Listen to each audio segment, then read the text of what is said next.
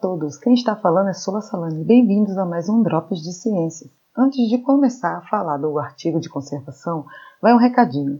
Não se esqueçam de nos seguir e compartilhar nossos conteúdos do Instagram, do Twitter e do podcast Cessai do Mar Podcast. E qualquer dúvida, elogio e crítica construtiva, ou só por curiosidade mesmo, vá na nossa página www.cientistadomar.com. O artigo de hoje é o uso de ferramentas moleculares para determinar a unidade de conservação. Nesse trabalho foi investigada a filopatria natal de Queloniamidas, que é a fofíssima tartaruga verde, de quatro colônias distantes aproximadamente 200 quilômetros, localizadas na ilha de Chipre, no mar Mediterrâneo. Antes de começar a falar do artigo, vocês devem estar se perguntando o que é filopatria natal. Filopatria vem do grego e quer dizer amor ao lar. Então, Filopatria natal é quando os animais voltam ao seu local de nascimento para procriar.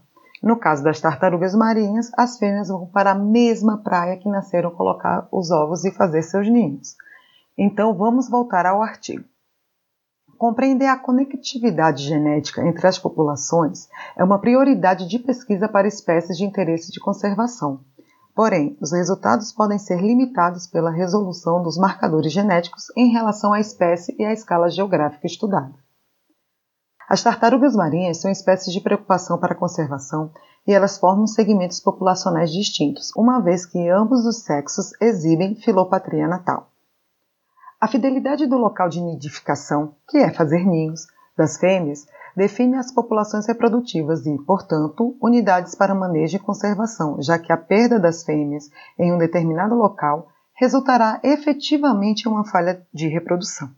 Os machos, por outro lado, não necessariamente restringem seus esforços de acasalamento às suas colônias natais, o que é importante para manter o potencial adaptativo da população. Portanto, Marcadores genéticos com diferentes modos de herança são necessários para avaliar com precisão o nível de fluxo gênico que conecta os viveiros de tartarugas marinhas. No artigo, há uma discussão muito boa sobre marcadores genéticos e seu potencial de avaliar o fluxo gênico dentro de uma população, e que esse potencial vai depender de sua variabilidade, pois isso permite a detecção de diferenças genéticas em linhagens divergentes. O artigo discute que essa variabilidade entre as populações depende das taxas de mutação específicas desse marcador, do número de animais que são imigrantes e trocados entre as populações estudadas e do número de gerações nas quais as populações divergiram. Vale a pena dar uma lida no artigo para se aprofundar nessas questões. É só mandar uma mensagem para a gente que a gente manda o artigo para vocês. Mas eu vou dar um resuminho sobre essa discussão para vocês. O que diz o artigo é que o importante não é ter um marcador com grande variabilidade, mas ter um marcador com a quantidade certa de variabilidade para a escala de diferenciação esperada. Portanto, é de vital importância selecionar os marcadores genéticos apropriados para definir as unidades de manejo adequadas do animal que você está estudando. E por que estudar mais uma vez o mar Mediterrâneo? A população de tartarugas verdes no mar Mediterrâneo é considerada criticamente ameaçada, com apenas 350 fêmeas que nidificam anualmente, de acordo com o censo de 2010, sendo de grande interesse para a conservação. Sendo vital que a conectividade da tartaruga verde do Mediterrâneo seja avaliada de forma adequada, visto que essas agregações de quelônios, seus habitats de nidificação, e alimentação enfrenta uma pressão crescente através do desenvolvimento costeiro, degradação do seu habitat e impacto da pesca. Neste trabalho, eles estudaram as tartarugas de quatro lugares distintos da ilha de Chipre: Alagadi, Aquideniz, Carpaz do Norte e Carpaz do Sul. Conseguiram tirar amostras de pele de 479 tartarugas verdes em épocas reprodutivas, e para caracterizar molecularmente essas populações, usaram a região de controle do DNA mitocondrial e 13 microsatélites do DNA nuclear. E agora vamos para os resultados. Estudando a região de controle do DNA mitocondrial, eles observaram um total de quatro haplótipos diferenciados nas quatro populações, das quais duas eram exclusivas de South Carpaz, ou Carpaz do Sul. A diversidade de nucleotídeos foi baixa entre todos os locais, pois os aplótipos diferem apenas em um nucleotídeo por meio de uma única mutação pontual, e somente Carpaz do Sul foi detectada uma significativa estrutura de estoque da população de tartarugas. Só para relembrar, hein, galera? Haplótipo é a combinação de um grupo de alelos que estão localizados lado a lado, que fazem parte do mesmo cromossomo, geralmente herdados como uma unidade. Um haplótipo pode ser formado por um ou vários alelos, ou até mesmo um cromossomo inteiro. E o que seriam os alelos?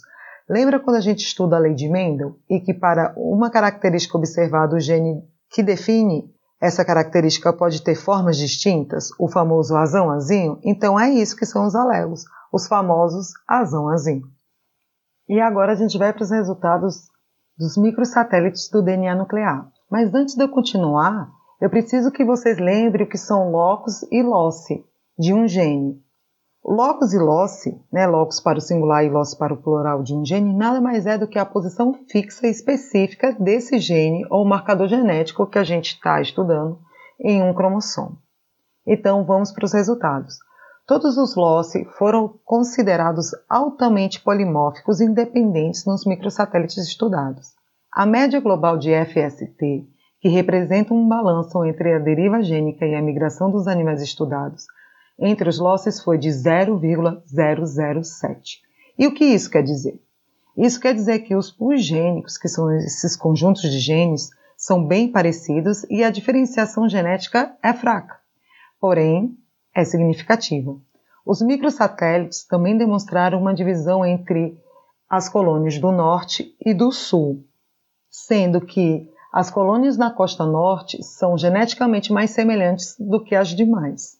Porém, nenhuma evidência foi detectada para o isolamento por distância.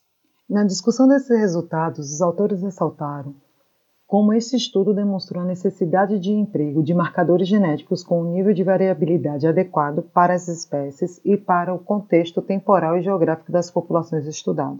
Além disso, eles discutiram especificamente sobre cada marcador, sobre a região controle do DNA mitocondrial de tartarugas, eles falaram que a taxa de acumulação de novas mutações é muito lenta e é improvável que as mutações sejam acumuladas em um número suficiente para detectar populações que se divergiram recentemente, que é o caso do mar Mediterrâneo, em que sua colonização se deu por volta de 10 mil anos atrás. Além disso, os autores comentam que a região controle tem maior probabilidade de refletir eventos históricos, como as eras glaciais, do que eventos atuais de fluxo gênico sendo ele insensível para detectar a pamixia entre populações recentemente colonizadas, isto é, ver se todos os indivíduos são potenciais parceiros reprodutivos e, portanto, é provável que tenha subestimado a estrutura de estoque das outras colônias regionais e podendo ter agrupado estoques reprodutores demograficamente independentes. Com isso, a especificação incorreta das unidades de conservação pode levar à perda de estoques de reprodução se as fêmeas reprodutivas e seus habitats de nidificação não receberem um nível adequado de proteção, pois as taxas de crescimento populacional dependem mais das taxas locais de natalidade e mortalidade do que da de imigração. Ainda, sobre esse marcador, eles sugerem que o fluxo gênico entre as populações das tartarugas do Atlântico e do Mar Mediterrâneo é limitado, em uma escala de tempo ecológica. Por quê? Apesar do Mediterrâneo ter sido colonizado por tartarugas verdes do Atlântico e não haja barreira física para a dispersão, apenas dois haplótipos são conhecidos por co-ocorrerem em ambas regiões. E sobre os microsatélites do DNA nuclear? Esses marcadores corroboram com a criação de mais unidades de manejos regionais da tartaruga verde no Mediterrâneo, pois mostram que esses genes não são compartilhados com todas as tartarugas, aonde 44 das variantes descobertas no Mediterrâneo aparecem como edêmicas. Além disso, eles demonstram que nos machos há uma estruturação genética significativa e que isso quer dizer que eles também praticam a filopatria, apesar da gente imaginar que não, porque eles não precisam encontrar um local para pôr ovos, eles só precisam se preocupar em encontrar a parceira para sua reprodução. E vocês devem estar se perguntando: a Sola falou, falou, falou e não respondeu ainda quais as implicações para a conservação. Então vamos lá.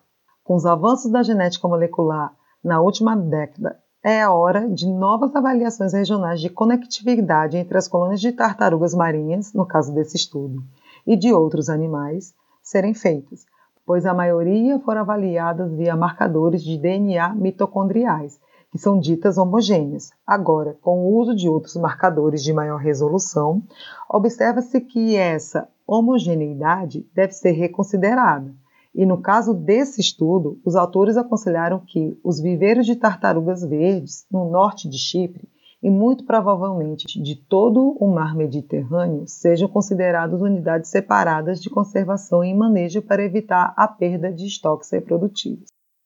Espero que vocês tenham gostado e sei que esse episódio tem muitos termos técnicos. Não fique com vergonha, entre em contato com a gente. E por enquanto eu fico por aqui. Um cheiro grande e valeu, pessoal. Até mais.